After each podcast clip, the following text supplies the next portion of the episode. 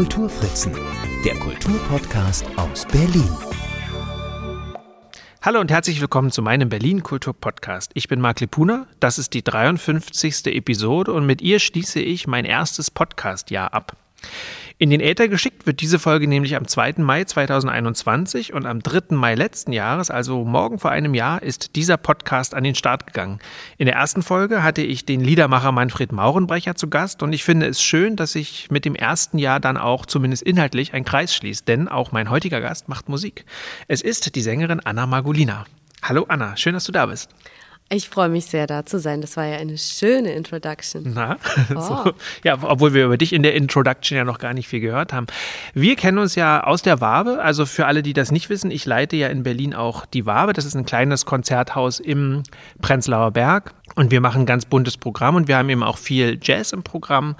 Und äh, so haben wir uns kennengelernt. Du hast nämlich bei uns Ende Januar 2020, also kurz vor Corona, als es noch ging, wirklich etwas gemacht, was, ähm, was auch hier im Saal nicht allzu häufig vorkommt. Wir sitzen übrigens auch gerade in der Wabe und es war ein Swing-Tanzabend, tatsächlich mhm. eine Mischung. Es gab ein bisschen äh, Tanzkurs vorab, dann konnte man tanzen. Anna hat gesungen, es gab eine Band dabei und es war wirklich ein ganz, ganz schöner, ganz stimmungsvoller Abend, ein voller Saal, kann man sich gar nicht, ja. kann man sich jetzt, schon so lange her, kann man sich fast ja. kaum noch vorstellen. Ne? Hier war das, deswegen ist es so schön, hier zu sitzen. Wie bist du denn auf die Wabe damals gekommen? Ich wohne ja sehr lange schon in Prenzlauer Berg. Und da kennt man die Wabe. Äh, das ist zwar ein bisschen geheimnisvoll äh, lokalisiert hier in, im Themannpark, mhm. aber wenn man hier reinläuft, äh, dann, dann ist man in diesem, für mich ist es so ein halbes Theater. Und deswegen liebe ich die so, weil, die, weil das einlädt zu ganz vielen verschiedenen Formaten. So fühlt sich's an und so ist ja auch das Programm. Ja. Und deswegen habe ich ja äh, ein paar Abende mitbekommen. Und natürlich hatte ich Lust, hier aufzutreten und habe mich gefragt, wie man, wie man auch Publikum hier reinlocken kann, weil es ja nicht so offensichtlich ist. Und in Berlin muss man ja schon ein paar also muss man sich schon ein bisschen überschlagen, damit die Leute am Samstag kommen. Das ist richtig. damit die Leute. Kenne ich jede Woche. Als es noch ging, war es jede Woche äh, ein Kampf tatsächlich. Ja. Es gibt einfach viele Mitbewerber. Ne? Ich weiß gar nicht, mindestens 80, glaube ich, Live-Musikveranstaltungen sowieso in normalen Zeiten am, am Abend und am Wochenende dann nochmal umso mehr. Ja, wir fangen aber mal ganz vorne an, damit. Ähm, ja, damit die Leute dich auch kennenlernen können, weil da, dazu sind wir ja äh, da. Du bist ja nicht in Deutschland geboren. Wo kommst du denn her? Aus Minsk. Aus Minsk, Weißrussland. Ja. Nee, Belarus, sagt man ja. jetzt. Belarus. Und inzwischen weiß es, weiß das jeder, aber meine zehn, ersten zehn Jahre in Deutschland musste ich immer sehr lange erklären, dass es kein Gericht ist und kein ganz komisches Land, was irgendwo, also ich musste das mal lange beschreiben und habe mir angewöhnt, immer zu sagen, ich komme aus Russland, weil das viel, also die Gespräche verkürzt mhm. hat in dem Moment. Ja. Und jetzt sage ich Minsk und jeder sagt, aha, das ist doch. Siehst du, so haben sich, ja, so hat sich vielleicht auch ein bisschen die Wahrnehmung verändert, auch wenn man ein bisschen so politisch sich interessiert. Ne? Es ist ja nicht, nicht angenehm in Minsk im Moment. Ja, es ist leider, leider kennen die Leute Minsk aus sehr negativen äh, Presseberichten, mhm. aber immerhin ist diese Stadt bekannt und da, ja, das ist, das ist für mich schön, obwohl ich dort sehr, sehr lange nicht mehr gewesen bin. Und ist es für dich trotzdem noch sowas wie Heimat? Ja, also ich habe, wir, wir haben uns sehr, in Berlin fällt die Frage oft zum Glück, was ist Heimat für dich, weil wir alle aus sehr unterschiedlichen Ecken kommen. Und dann überlegt man immer wieder neu. Und das, meine Mutter hat die Frage auch beantwortet, die, die ja mich hierher mitgenommen hat. Und sie hat gesagt, naja, Heimat ist ganz einfach, das ist das Land, wo man geboren ist, Punkt. Aha. Aber es ist ja vielleicht doch ein bisschen mehr. Also in diesem Begriff steckt ja viel mehr als nur die Definition. Und deswegen ist Berlin vielleicht schon meine Heimat und Minsk, aber trotzdem noch in meinem Bewusstsein. Ja, ähm, das war ja Anfang der 90er Jahre. Mhm. Gab es einen Grund, warum deine Mutter nach Deutschland gekommen ist? Meine Mutter ist Pianistin mhm. und die, die, ganze Familie sind Musiker und Künstler. Und das ist, ähm, also die Sowjetunion war kein besonders angenehmer Ort für, für Musiker, die auch frei denken wollten und die, die eben sich nicht komplett äh, systemkonform in einem guten Sinne äh, b- benommen haben, weil Kunst ja auch mit Konformität nicht immer einhergeht. Und deswegen war, war das, glaube ich, haben die meisten Künstler nur darauf gewartet, bis sie raus können. Und beim Zusammenbruch der Sowjetunion sind sehr viele auf einmal weg. Und meine Mutter hatte dann also eben keine vernünftigen äh, Duettpartner mehr. Oder also eben dieses Konservatorium war leergefegt und dann hat sie auch den ersten, die erste Einladung entgegengenommen. Es hätte Amerika sein können, es hätte Israel sein können. Es ist Berlin geworden zum Glück.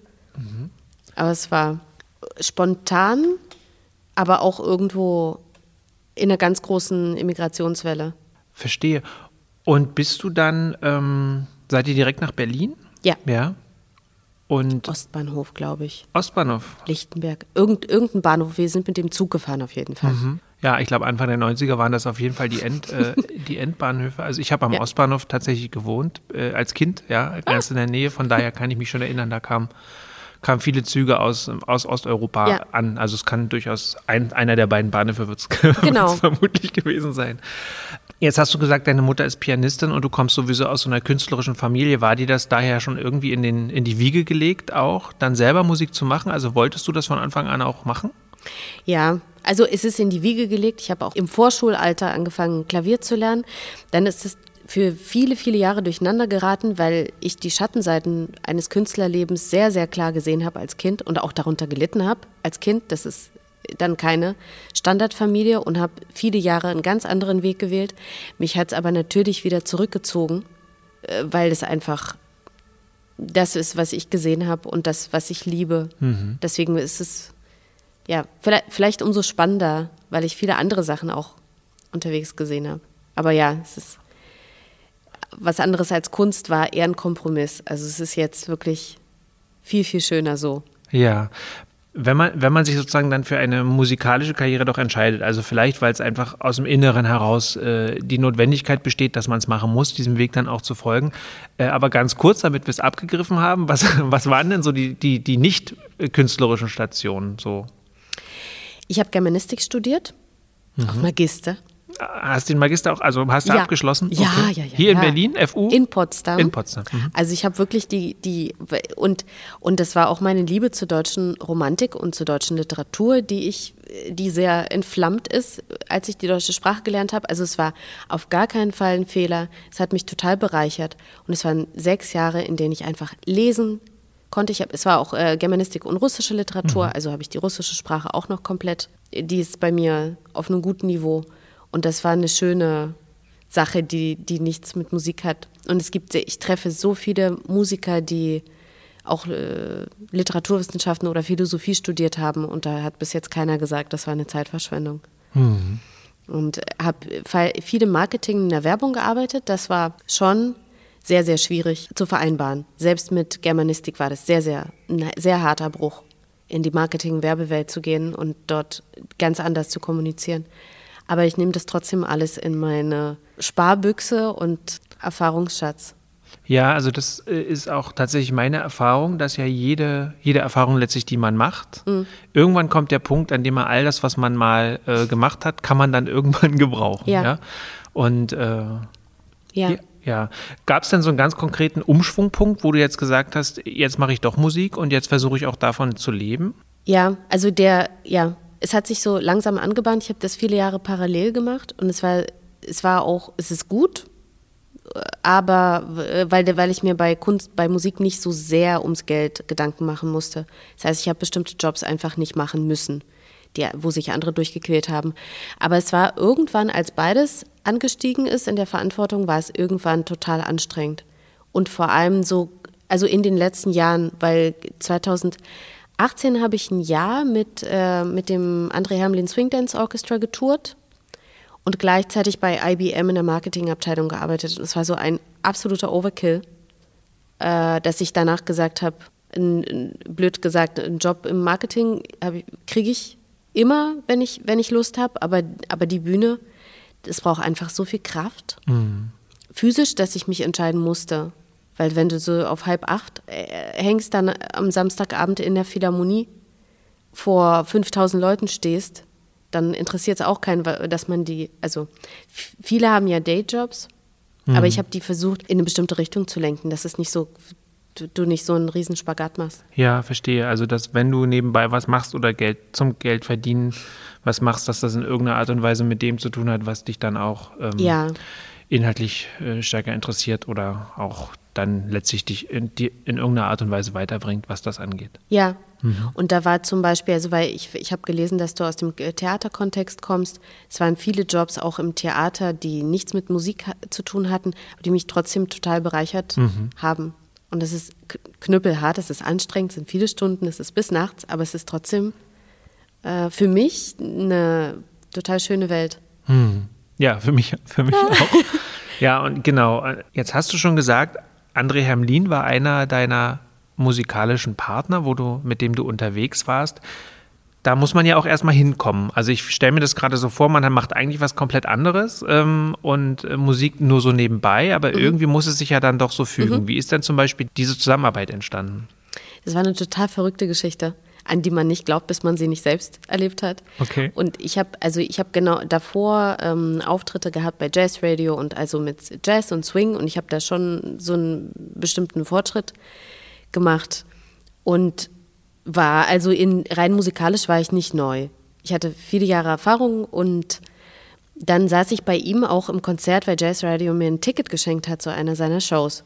Und mir blitzte so ein, so ein völlig absurder Gedanke, ist nämlich sehr, sehr lange her, blitzte so ein absurder Gedanke im Kopf, da, mit ihm möchte ich stehen, weil das absolut meinen ästhetischen Vorstellungen entspricht, was dort passiert ist.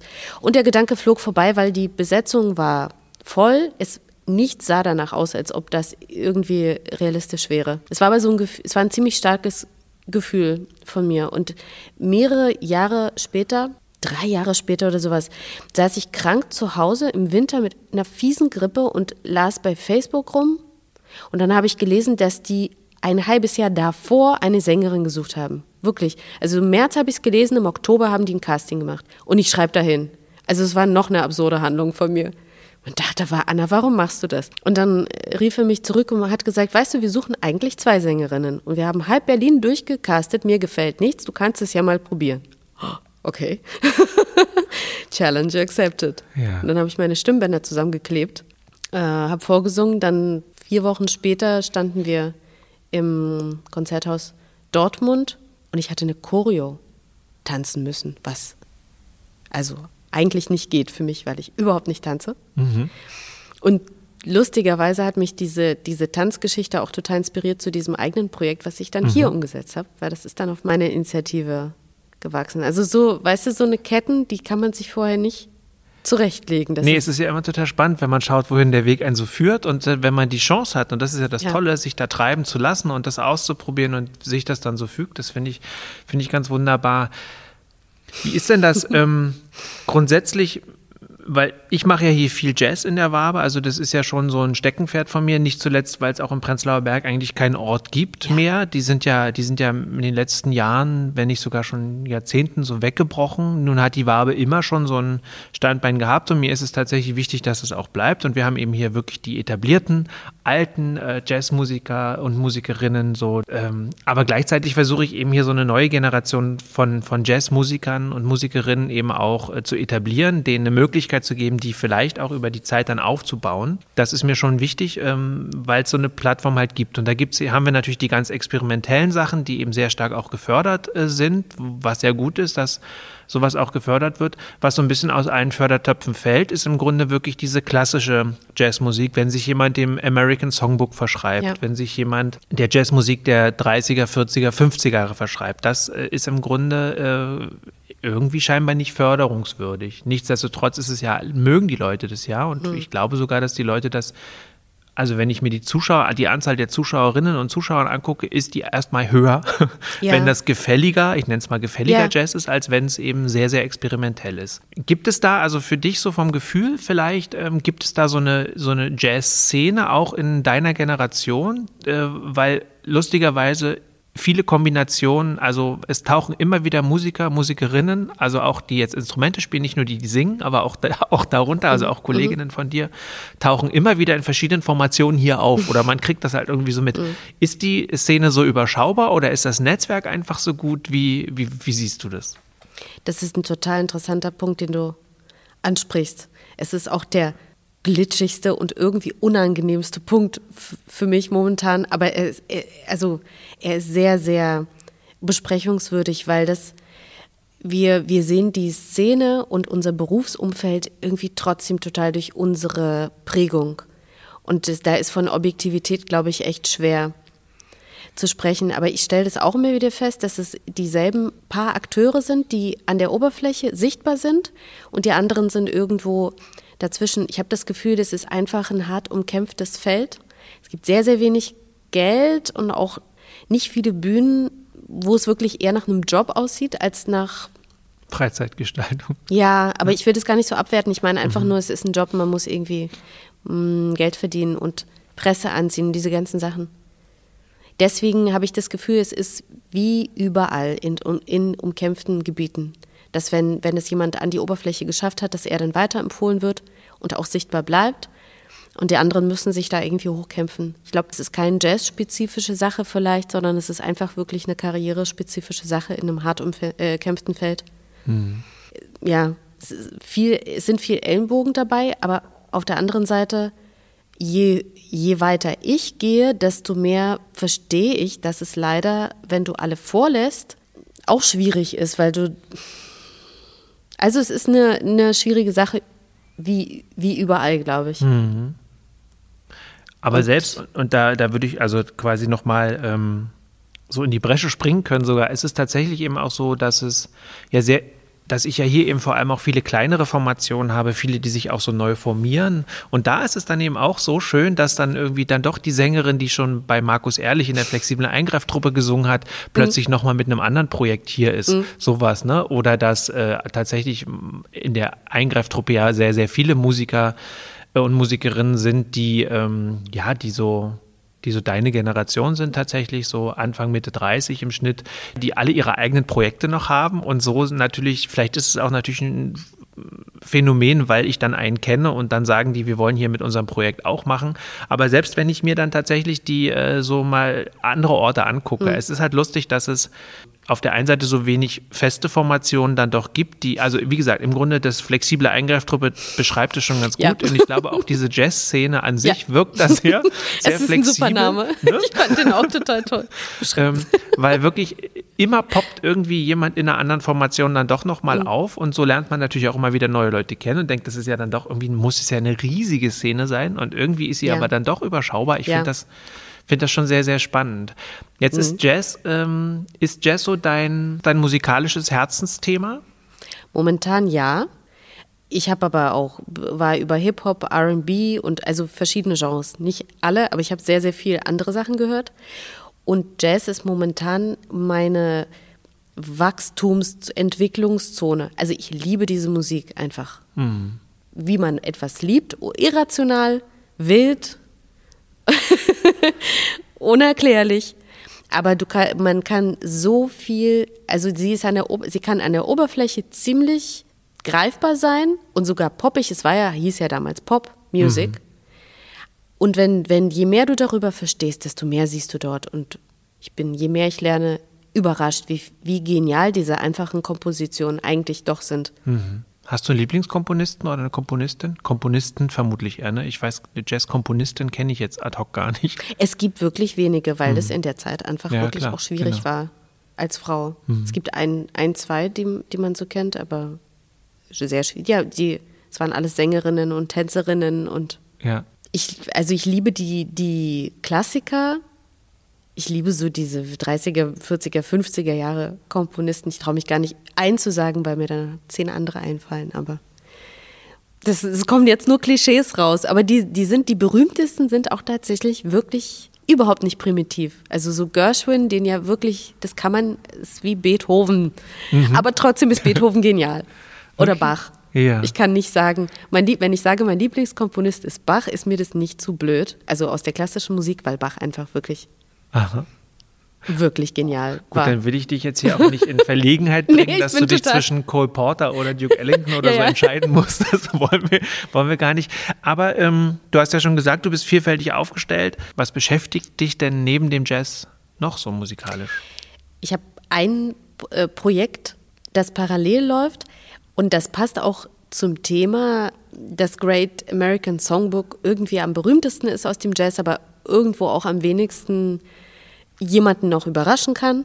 Und ich habe ein Jazz- und Jiddisch-Projekt, äh, was seit zwei Jahren hätte touren sollen, das aber nicht tut, aus mhm. bekannten Gründen. Und dann, da habe ich einfach mh, mm, versucht, die, also jiddische Volks Folk und Jazz zu mischen, was auch nichts Neues ist, aber es war für mich was Neues.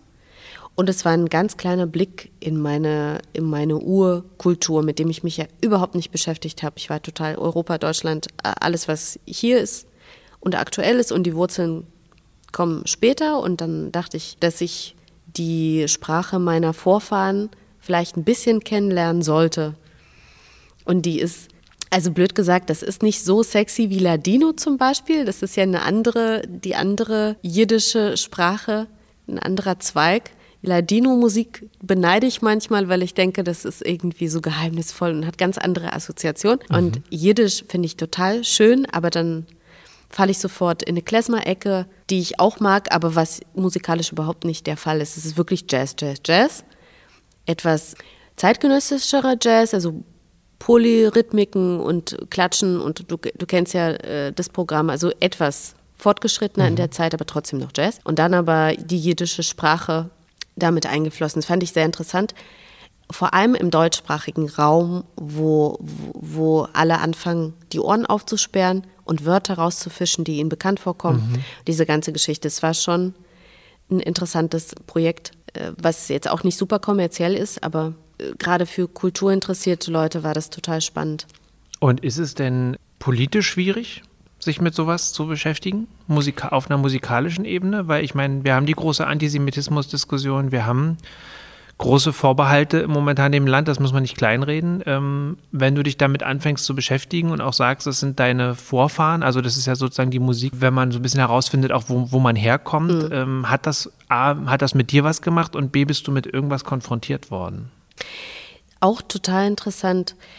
Ich glaube, dass es, dass es schwierig ist. Ich ich glaube aber auch, dass ich viele Dinge ausblende, weil ich so einen guten Start in Deutschland hatte und so nette Menschen kennengelernt habe, dass ich wahrscheinlich die ganze Zeit über Dinge ausgeblendet habe, die antisemitisch motiviert waren vielleicht und viele Ausreden dafür gesucht habe. Das ist auch so was typisch Jüdisches, dass diese absolute Auflösung in der neuen Kultur und so, so ein bisschen verblendete Sicht auf die Dinge, die ich bei vielen beobachtet habe. Und mich, ich fand das irgendwie erschreckend. Ich finde, das ist nichts Tugendhaftes, Dinge auszublenden, die da sind. Ich mag diese Charaktereigenschaft nicht besonders und kämpfe dagegen an. Deswegen glaube ich, dass, dass ich bestimmt an einigen Stellen Schwierigkeiten hatte, dieses Projekt zu platzieren, aber nicht immer den Grund dafür wusste und auch versucht habe, nicht immer in diese Richtung zu denken. Mhm. Aber deswegen das, das ist total interessant. Deswegen meine ich, dass mir diese, diese Klezmer-Geschichte sofort entgegengekommen ist. Und ja, also es, es ist, die Frage ist noch offen, aber ich glaube, das ist wirklich nicht einfach. Und weil, weil das eben so, so eine sehr spezifische Note hat und so einen sehr spezifischen Kontext.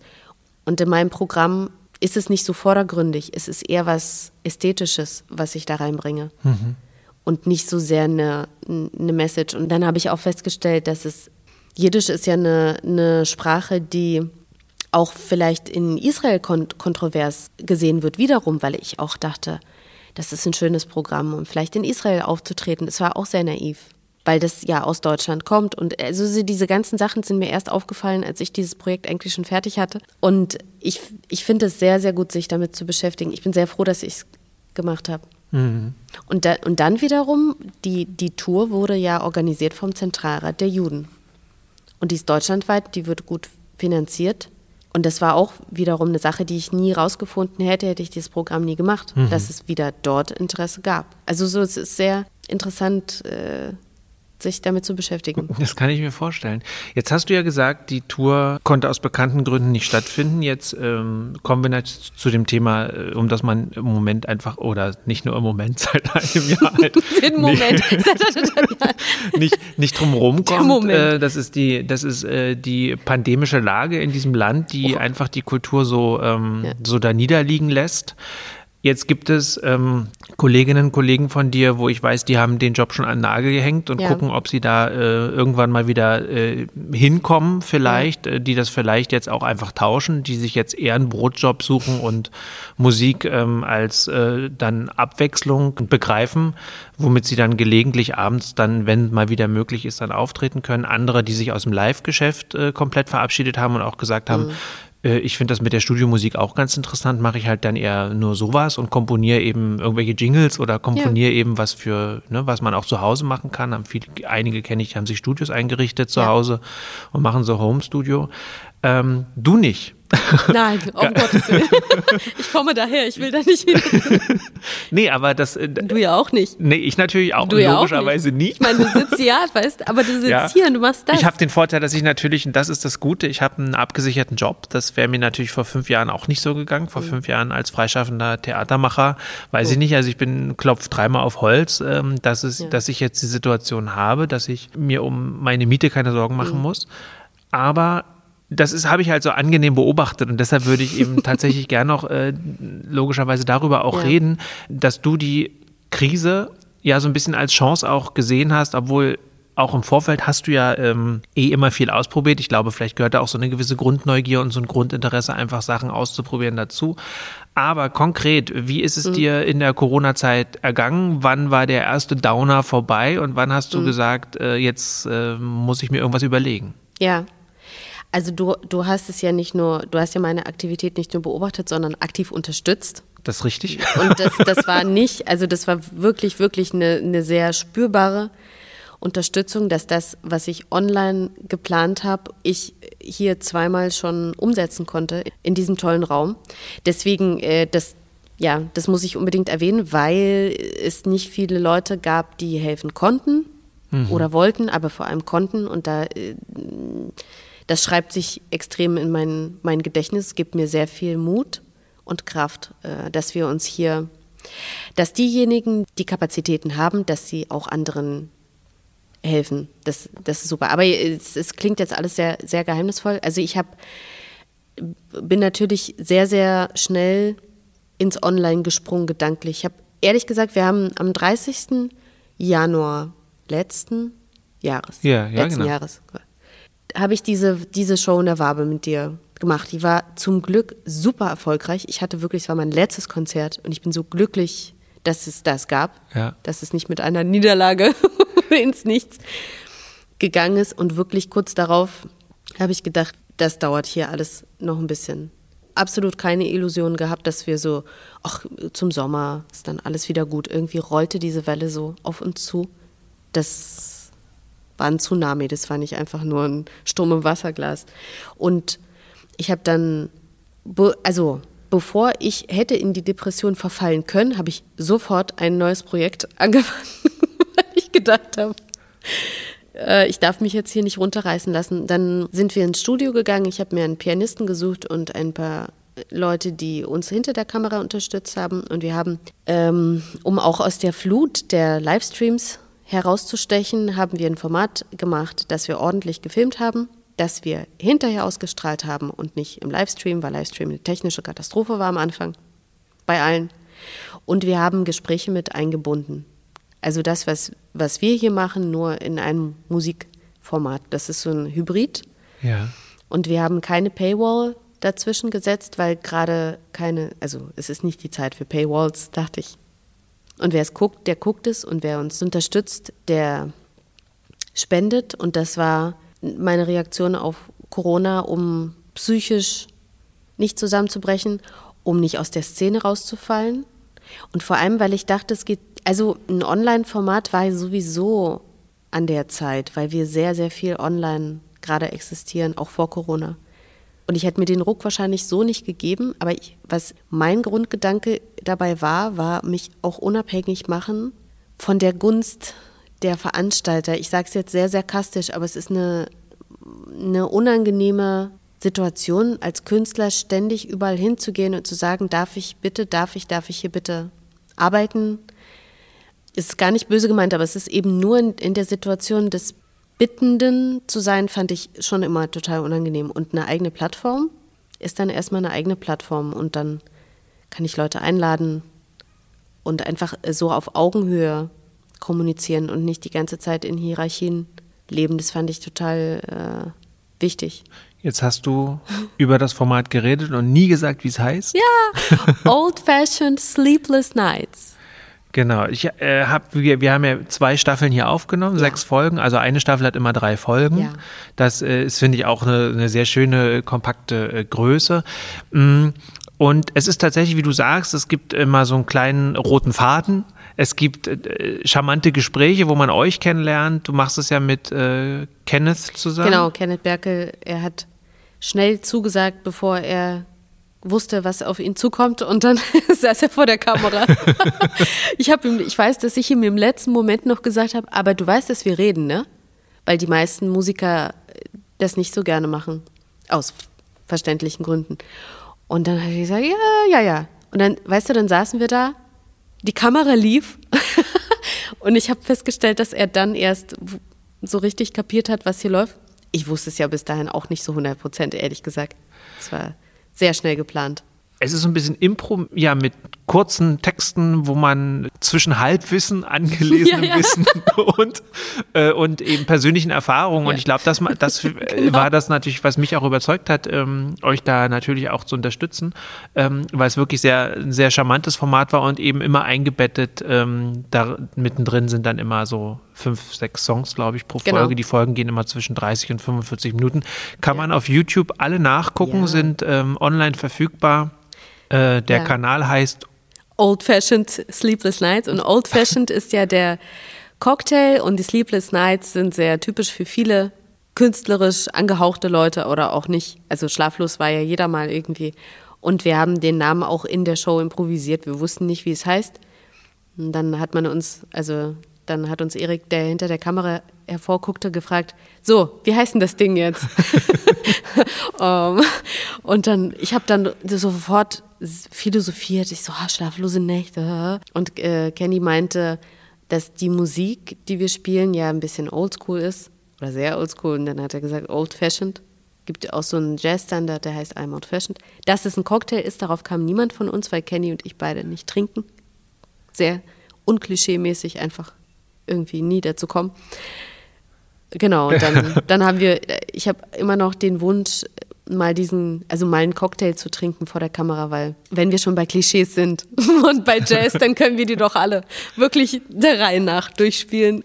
Ja, also wir suchen jetzt äh, eine Bar. ja, nein, wirklich. Die die nächste, die die nächste Episode mal unterstützt und ordentlich Old Fashioned zubereitet. Ja. Gute, gute Sache, dann komme ich auch. Bitte für mich, sonst. Ach so, na, hm, okay. sonst nur halb so lustig, wenn das auch noch alkoholfrei ist.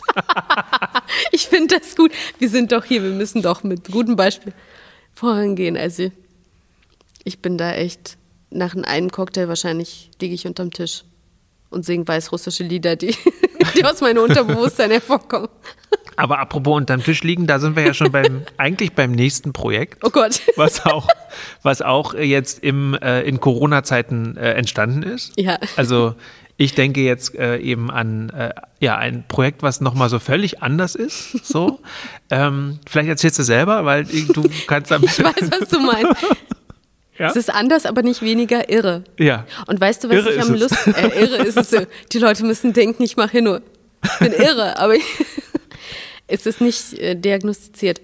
Also das Witzige ist ja, wie sich die Kreise geschlossen haben, weil ich erst hinterher erfahren habe, dass du von meinem noch geheimen Projekt irgendwie mehr Bescheid wusstest als alle anderen. Ja, ich habe überall Ohren und bin überall gut, gut, vernetzt. Ja. Das ist gut. Mhm. Von dir, ich, ich bekam, ich mache es jetzt extra spannend, ich bekam ja von dir dann die Nachricht, na, wie war euer Fotoshooting in der Badewanne? Und ich dachte, woher weißt du sowas? das weiß noch kein Mensch. Wir haben nämlich, also das äh, Projekt ist ein wirklich ein Corona-Projekt. Es ist im März 2020 entstanden. Aus purer Verzweiflung, glaube ich. wirklich. Und es ist ein Projekt, das vier, vier Leute, vier Akteure aus der Berliner Kulturszene in die, ins Leben gerufen haben. Ein Schriftsteller, Wladimir Kamina, kennen bestimmt sehr viele ein ähm, nicht nur DJ, man sagte mal, Juri Goji sei ein DJ, der würde mir jetzt, der haut mich bestimmt nach diesem Interview. Also es ist ein sehr, sehr viel, vielseitiger und toller Künstler. Er schreibt Musik, für verschiedenste Projekte, hat eine eigene Band und ist sehr, also lange schon in der Berliner Kulturszene bekannt. Aber er hat als DJ mit Wladimir Kamina die Russendisco gemacht. Da kenn, kennen Mhm. auch viele wahrscheinlich äh, die beiden als Duo. Und ähm, ich äh, bin auch da drin aus vielen verschiedenen Gründen. Wir singen auf Deutsch. Es ist überhaupt kein Jazz, es ist Deutsch, Pop mit einem Hauch, einer Prise Klezmer, Anmut. Also es ist eine sehr, sehr wilde Musik. Und ähm, ich habe Juri kurz vor der, vor der Pandemie kennengelernt, weil ich für mein jiddisches Projekt jiddische Musik gesucht habe. Und er hat eine monströse Sammlung an jiddischen Schallplatten. Und zwar so wirklich original, ganz, ganz alte, tolle Musik. Aha. Und dann haben wir Schallplatten angeguckt, haben uns wieder verabschiedet. Nichts deutet auf irgendwas wir haben kein, also wir haben unsere Musik war sehr unterschiedlich und dann dann rief er mich an, äh, hat mich gefragt, ob ich Lust habe bei einem Projekt mitzumachen. Ein Projekt. so und dann äh, dann äh, gibt's noch eine ganz ganz tolle Sängerin Katja Taschewa und sie hat bei Juri in der Band Rotfront gesungen. Die beiden kannten sich schon lange. Sie saß mit Corona zu Hause, als wir zu dritt angefangen haben, das wusste ich nicht. Und dann, als sie gesund geworden ist, ist sie mit dazugekommen, zum Glück. Also sind wir zwei Mädels, zwei Aha. Jungs. Äh, wir, wir sind die, das Aber der Quarantäne Okay. und heißen Kamina und die Antikörpers. Das ist halt eine sehr lange Geschichte. Für unsere, für meine Enkel. Ja. Und wir haben jeden Freitag ein Lied rausgehauen. Online. Keiner hat sich gesehen bisher, also bis Sommer. Mehrere Monate haben wir eine Platte zusammen gemacht und jeder hat bei sich zu Hause aufgenommen. Es wurde dann so rumgeschickt, zusammengefügt und dann, dann hat Juri das in seinem DJ-Set im Panda-Theater jeden Freitag gespielt. Und dann waren es, irgendwann waren es 13 Songs. Und heute ist die Platte rausgekommen. Ach, Stell dir mal vor. ja, Gratulation. Und wir haben dazu auch Videos gedreht, die kann man auf YouTube sehen. Ja, das erste Mal seid ihr mir nämlich aufgefallen, ähm, das war tatsächlich noch letzten Sommer, wo ihr, glaube ich, im Humboldt-Hain, kann das sein? Im Humboldt-Hain, Ah. im Rosengarten von Humboldt-Hain, das ist mir zumindest aufgefallen. Ich habe dann aber nie irgendwie äh, dich mal darauf ansprechen können, keine Ja. Ahnung, hatte ich vergessen. Also daher wusste ich schon, da ist irgend, da, Da die, ist was. Die macht dann noch irgendwas ganz anderes. Keiner wusste was. Vielleicht war es, vielleicht war es sogar kein Video, vielleicht waren es nur Fotos vom Fotoshooting, ich weiß nicht mehr genau. Auf jeden Fall, dadurch wusste ich schon, ah, okay, sie kennt äh, Wladimir Kamina und äh, macht mit dem irgendwie offenbar Musik. Ja. Ich hatte ihn nicht einmal gesehen bis zu diesem Zeitpunkt. Es war das erste Mal, dass ich ihn überhaupt gesehen habe, war, als wir schon Song 11 im Humboldt-Hain gedreht haben. Es war auch das erste Mal, dass wir uns getroffen haben, weil man im Sommer wieder ein bisschen raus ja, durfte. genau. Das war völlig verrückt. Hi Wladimir, weißt du, schon eine halbe Platte aufgenommen? Ja, es ist ein bisschen wie bei Brieffreundschaften, ne? Oder so Telefonfreundschaften. Vielleicht gab es sowas ja, dann auch. Und plötzlich sieht man sich und dann, ja, aber ist ja gut, dass es dann offenbar ja die Chemie dann auch trotzdem gestimmt hat, dass man das jetzt weitergemacht hat. Der konnte uns jetzt nicht wieder gemacht. rausschmeißen. Wir Nee. haben schon alles voll gesungen. das war zu spät. Ja. Da musste damit leben. Wir hatten ja auch sogar zwei Auftritte in dem Sommer. Vor, also 15 Leuten gefühlt in, einem, in einer Halle. Wiesbaden in diesem Schlachthof, glaube ich, heißt es. So wirklich ein monströser, eine Halle für, weiß ich nicht, paar tausend Leute, keine Ahnung, paar hundert, paar tausend, keine Ahnung. Und nehmen wir mal an, Corona ist irgendwann vorbei. Dann hast du jetzt ja so viele Projekte. Also das eine, was ich ja jetzt, wenn ich es richtig verstanden habe, ist, dass du auf jeden Fall, und das finde ich auch einen total sinnvollen Gedanken, äh, weiter darüber nachdenkst, auch online eine Präsenz zu haben und auch Projekte, im, die speziell auf online zugeschnitten äh, sind, weiter zu verfolgen. Ja, Gleichzeitig nehme ich aber an, zieht sich ja auch wieder auf die Bühne. aber hallo.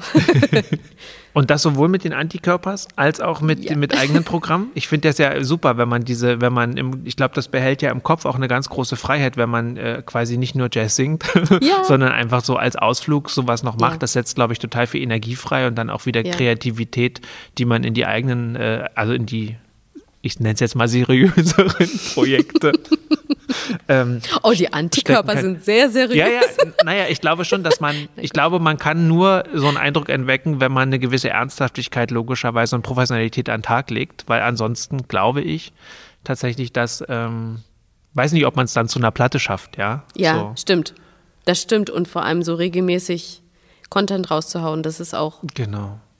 das stimmt, das war, das war eine, also Also ihr habt jeden Freitag einen neuen Song gemacht? Wirklich? Ja, und ich habe jeden Sonntag eine neue Podcast-Folge gemacht. Ist vielleicht ein bisschen weniger aufwendig insgesamt, obwohl so lange wie ich vom Schnittprogramm manchmal ich wollte gerade sagen, ja. also Weiß ich nicht. Ich glaube, dass man. ja, ihr habt die Aufgaben auf vier aufgeteilt. Das ist wir haben, ja. Und die, ja. Und die Entscheidungsprozesse waren sehr kurz, weil niemand irgendwas erwartet hat. Mhm. Also es gab keine Brainstormings, keine Diskussion. Mhm. Es war irgendwie, wir machen. Einfach sehr auch selten. Dass man einfach nach vorne guckt und da jetzt nicht groß Konzept, weil die Zeit so wild ist, dass du gar nicht planbar überhaupt nicht an der Tagesordnung. Mhm. du bist froh, wenn du es bis zum nächsten, also es war ja teilweise wirklich Angst und Schrecken und du warst ja, hast ja wahrscheinlich auch nur einen Tag im Voraus mehr oder weniger gedacht, irgendwie eine Zeit lang, oder? Oder warst du da entspannt? Ja, entspannt bin ich ja grundsätzlich immer. Aber in dem Fall ist es tatsächlich so, dass ich immer dachte, man muss halt gucken, was geht und das muss man möglich machen. Und äh, oder wie ein Freund von mir sagte, was man nicht ankündigt, kann man ja auch nicht absagen. Das heißt, grundsätzlich erstmal oh. Sachen ankündigen, ne? also erstmal ja. sagen, äh, wir, wir müssen es ja versuchen, etwas zu machen und zur Not muss man eine Notlösung finden. Also da haben wir ja. eben zum Teil auch mal Livestream-Geschichten dann hier gemacht, obwohl das äh, für uns jetzt nicht so die adäquate Lösung auch ist. Also mhm. ich bin tats gehört tatsächlich auch dazu, dass ich denke, wenn, dann muss es auch gut sein. Ja. Ähm, das wiederum ist aber von dem, was wir hier leisten können, äh, auch unter, unter der jetzigen Situation, ähm, nicht immer möglich mhm. so äh, gewesen. Das konnten wir so in ausgewählten Projekten mal machen. Grundsätzlich aber haben wir einfach versucht, dann hier ganz viel zu ermöglichen, dass dann Leute, die hier regulär aufgetreten wären, ja. stattdessen dann eben den Tag genutzt haben oder auch mal ein paar mehr Tage bekommen bekommen haben, um eine Videoaufzeichnung zu machen mhm. für einen Videodreh oder so oder mhm. so wie du, die dann gefragt hat, ob ich mal einen Tag hier reinkomme und hast dann eben so eine kleine Staffel produziert.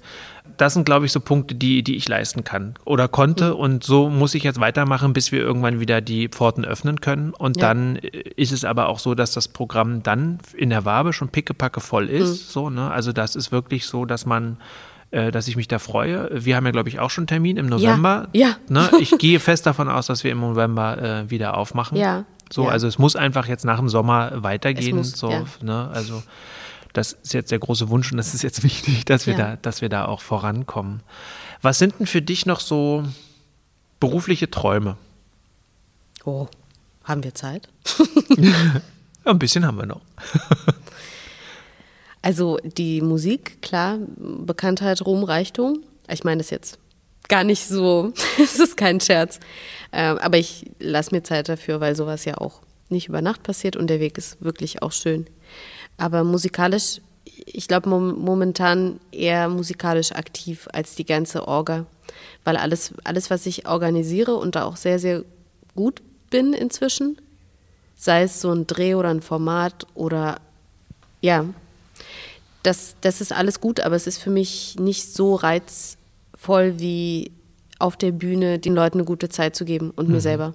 Also ich glaube, alle, ähm, es wäre, es wäre natürlich, es ist natürlich auch immer ein Gedanke gewesen, solche Online-Formate oder Shows, die einen theatralischen Aspekt haben oder ein, ein Format, was es so noch nicht gab, zu entwickeln und das dann zu professionalisieren ist auch immer ein Gedanke, der mitschwingt.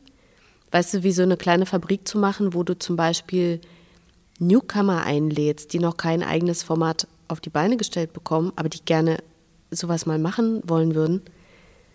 Halt ähm, sowas aufzubauen. Ist auch mein Gedanke und vielleicht, vielleicht habe ich irgendwann das Bühnenlicht ein bisschen satt und, und fange dann an zu organisieren. Und dann, ich glaube, dann würde es in die Richtung gehen. Das ist so eine kleine Manufaktur an tollen Shows, äh, wo, wo vielleicht halb gelernt werden kann. Weißt mhm. du, so, so, ein, mhm. so ein Ding. Ja, so ein, so, so ein Kreativraum, der äh, gleichzeitig Workshopraum ist ja. und auch Aufführungsraum. Ja. Wo ich ja glaube, dass sogar eine Kombination möglich wäre, ja. ne? dass man ja. als moderierende äh, Person, ähm, also wir haben ja hier eine Open-Mic-Reihe in der Wabe zum Beispiel, die ja genauso ist. Wir haben Arno Zilmer, der das organisiert, ja. ähm, der eben Leute einlädt, die Musik machen und gleichzeitig macht er zum Teil mit den Leuten Musik, zum mhm. Teil macht er die, den Opener und also er versucht da eben so eine Mischung hinzukriegen, um sich eben auch in beiden, ja, in beiden Punkten zu zeigen und zu ja. präsentieren. Und ähm, das ist tatsächlich auch ein sehr schönes Format, weil da für ihn auch verschiedene Aspekte, die ihm wichtig sind, äh, zusammenkommen, nämlich zum einen dieses selber natürlich sich präsentieren, aber gleichzeitig auch eben äh, junge Leute oder Nachwuchsmusiker, Musikerinnen, die sind zum Teil ja gar nicht jung, aber eben einfach mhm. Leute, die ähm, die, die das nicht so gewohnt sind, regulär im Licht zu stehen, denen so eine Möglichkeit zu geben, sich hier zu präsentieren mit ein, zwei Songs. Ja. Aber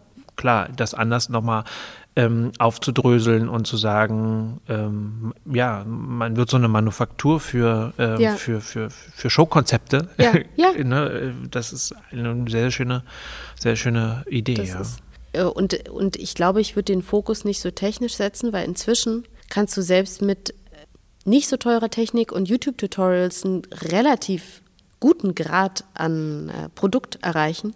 Was ich vor allen Dingen einbinden würde, ist so eine, also es klingt jetzt ein bisschen esoterisch, persönliches Wachstum, aber ich glaube, das ist die Sache, die noch am wenigsten gelehrt wird und institutionalisiert wird, die aber eigentlich am wichtigsten ist, um Erfolg zu haben im künstlerischen Bereich. Einfach zu sensibilisieren und zu schulen, wie du die Nerven behältst, blöd gesagt.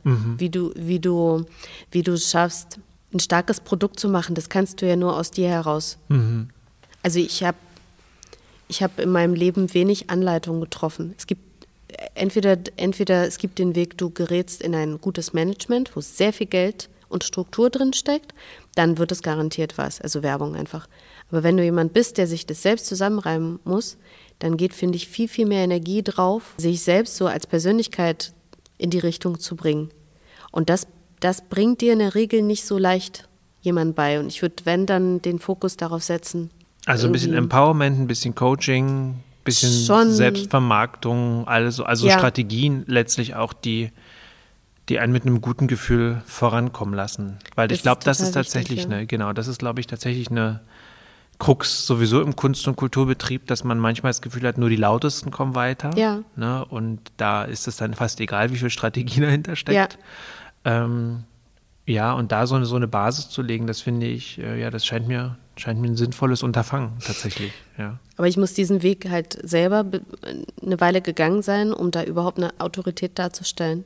Aber genau, weil ich mir das selber zusammengepuzzelt habe, sind ja oft die Leute, die dann überhaupt den Mund aufmachen können, weil sie, weil sie das nicht nur aus irgendwelchen Büchern zusammengesammelt haben, sondern weil sie irgendwann den Glauben einfach in sich selbst gefunden haben, egal was.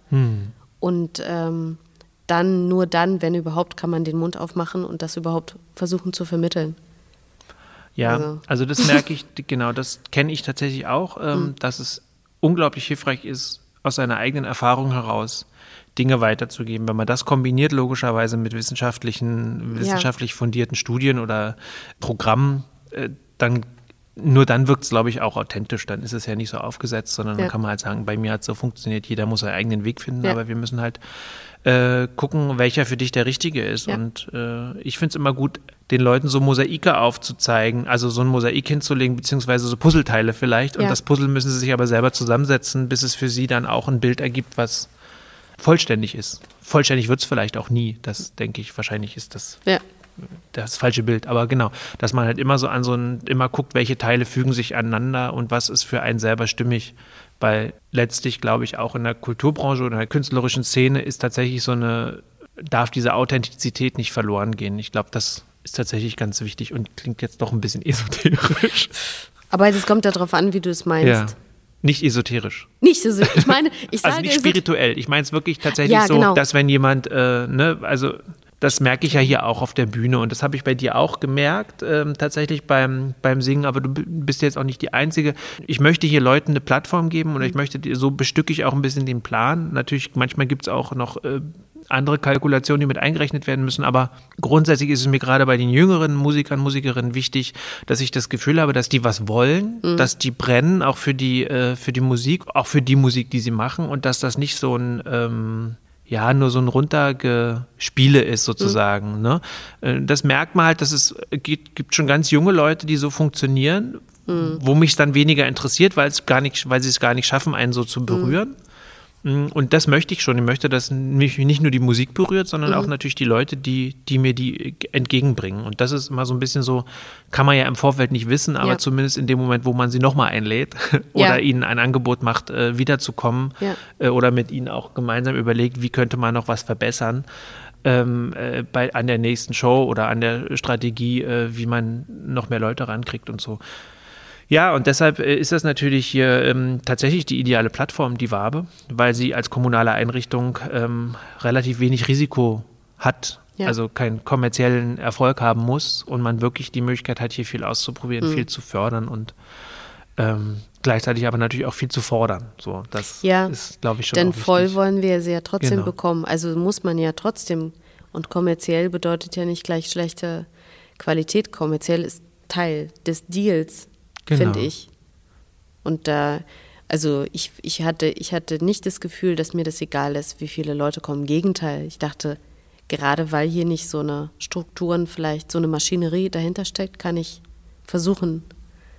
Aber du hast recht, dass, dass man nicht diese, diese, diese, also ich kann zumindest nicht so in, in, in irgendwelche Minusse reinfallen. Es ist immer, also ein fairer, Genau, ein gutes Gefühl, was es auch nicht oft gibt äh, in der Szene. ja. Aber es ist total schön, dass du mal beschreibst, worauf du achtest, wenn du Leute einlädst, weil es interessiert, interessiert natürlich. Wie, wie, wie sieht das jemand? Wie stellt jemand ein Programm zusammen? Warum werden bestimmte Leute nochmal eingeladen, bestimmte halt nicht? Und das ist, finde ich, immer sehr, sehr spannend. Ja, es ist natürlich immer, es ist so ein Geben und Nehmen und ähm, weil du das vorhin auch mal kurz gesagt hattest ja auch, ne, dass äh, du willst nicht immer in so einer bittenden Position sein. Auf Ja. der anderen Seite muss man die Veranstalter, kann, kann ich das aus meiner Sicht natürlich auch beschreiben, ist es auch so, dass man ja von Anfragen auch tatsächlich dann doch auch überhäuft wird. Ja.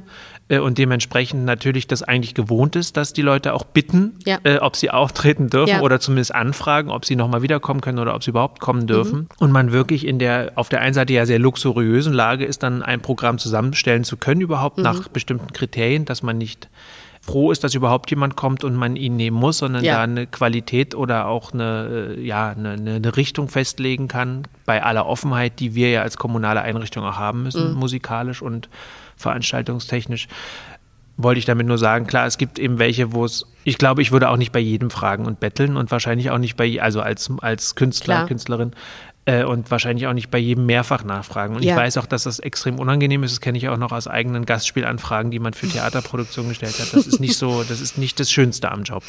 Das Schönste ist, wenn man dann da ist und, äh, und, und loslegen Ja, kann. du hast recht. Aber es ist gut, auf beiden Seiten gewesen zu sein. Absolut. Für alle. Jeder muss mal gesehen haben, wie es ist, auf der anderen Seite zu stehen. Dann hat man etwas mehr Respekt voneinander. Ja. Und du siehst richtig den Unterschied. Also du erkennst Menschen dann irgendwann, die mal in verschiedenen Rollen gewesen sind. Weil die einfach viel adäquater agieren als jemand, der nur, in sein, nur seine Sicht kennt. Deswegen ist es schon gut, miteinander im Gespräch zu sein. Übrigens auch branchenunabhängig, äh, Ja. weil ich habe ja nun auch als Student alles Mögliche gemacht, vom Kellnern über Einzelhandel und Regale eingeräumt und alles Mögliche. Man hat diesen Beruf, ich habe Zivildienst gemacht, ich habe diesen ganzen ähm, Berufsgruppen, also im Krankenhaus, Mhm. äh, man hat einen anderen Respekt, wenn man zumindest mal ungefähr weiß, was man, was das auch bedeutet, Ja. ne? so an so einer Kasse zu sitzen, acht Stunden Ja. oder Ja. oder einfach wirklich, äh, selbst wenn es nur die Zivi-Job war, aber acht Stunden Pflege zu machen am Tag, ähm, das kostet Kraft und wenn man das aber mal mitgemacht hat, dann, ich glaube, da kann ganz viel Verständnis entstehen.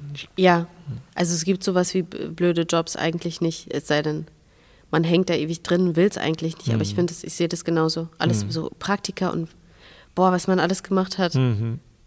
aber jetzt wollen wir Musik weitermachen. Ich Ja, hoffe, bitte. dass wir bald wieder Musik machen können. Vielen Dank für das äh, schöne Gespräch, äh, was dir. ja so ein bisschen ausgeufert ist, jetzt mal in die Richtung, mal in die Richtung. Aber ich habe dich jetzt noch ein bisschen besser kennengelernt. Das war mir wichtig, das wollte ich ja auch gerne. Dito. Bin sehr gespannt auf die äh, neuen Projekte. Bin gespannt äh, auf den November, 6. November in der Wabe. Oh, du hast ein Ja. unglaubliches Gedächtnis. Oder vorher nochmal nachgeguckt. Nimm das Kompliment doch einfach. Ja. Ich wusste, es ist November und ich habe das, Ich glaube, es ist 6. ja. Also es ist ein Ich, Samstag. weißt du, ich denke, dass wir ja inzwischen sehr flexibel sind und wenn wir, selbst wenn das nicht so viele Leute hier sein werden, sind wir jetzt gut ausgestattet, um das Format nochmal umzudenken und auch ein paar Leute zu Hause abzuholen. Also ich rate jetzt nur so ins Blaue, aber deswegen wächst die Hoffnung, dass zumindest die Veranstaltungen nicht alle ins Wasser fallen, weil wir ja Ja, weil man Hybridformate überlegen kann, tatsächlich. Das ist richtig, genau. Ja, also vielleicht ist das ja auch eine Möglichkeit. Ja. Wir werden sehen. Wir werden sehen, ich So. hoffe. Aber Live-Musik, es äh, fehlt uns, glaube ich, allen. Live-Kultur.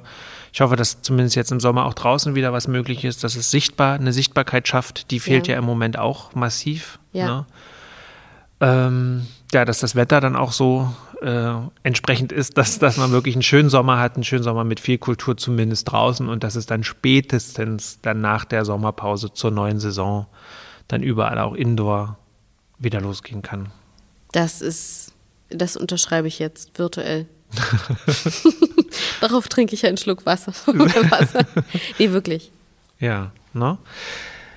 Ja, also nochmal Dankeschön. Ich danke ich dir sehr. Ich fand das ein sehr schönes Gespräch und ja, denke, wir sehen und hören uns bald wieder. Ja. In den Show Notes werde ich alle relevanten Informationen verlinken zum YouTube-Channel von Old Fashioned Sleepless Night, zu den Antikörpers, äh, zu Annas Webseite, sodass ihr auch da schauen könnt, ähm, ja, was immer aktuell los ist und was die nächsten Projekte sind. Hiermit äh, ist diese Episode dann auch beendet, die 53. Ja, ich feiere jetzt ein Jahr Podcast und freue mich schon auf das nächste Jahr und hoffe auch da, oder ich gehe davon aus, zumindest sind ganz viele angefragt, viele interessante Gäste angefragt. Wie gesagt, nochmal alle relevanten Informationen in den Show Notes. Und ja, wer Kritik hinterlassen will, kann dies auch gerne tun an mark mit c per Mail oder ihr kommentiert die Postings zu dieser Folge in den sozialen Netzwerken. Ich verabschiede mich, freue mich auf nächsten Sonntag, sage Dankeschön und bis dann. Die